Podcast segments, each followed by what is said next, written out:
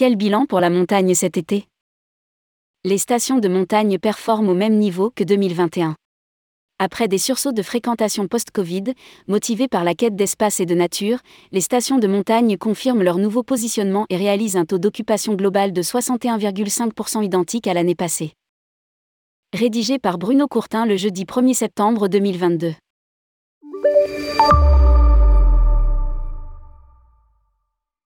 Quel bilan pour la montagne française cet été? Le taux d'occupation global a atteint 61,5% par rapport à l'an passé. Il y a quand même eu des pics avec un taux de fréquentation qui a avoisiné les 75% entre le 6 et le 19 août, et avec une certaine homogénéité selon les massifs. Ainsi, les Alpes du Nord ont connu un taux d'occupation d'un peu plus de 61%, identique à 2021, alors que les Alpes du Sud enregistrent une légère baisse, moins 2% à 60,5%, de même que les Pyrénées, moins 7% à 61%, après une saison d'été 2021 exceptionnelle. Lire aussi, hiver 2021 à 2022. En montagne, des performances de remplissage équivalentes à 2019 à 2020. Mais l'Association nationale des maires de stations de montagne ne boude pas son plaisir.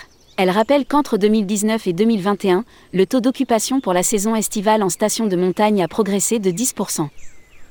Les établissements hôteliers connaissent la plus forte progression, plus 8% avec 65% de taux d'occupation.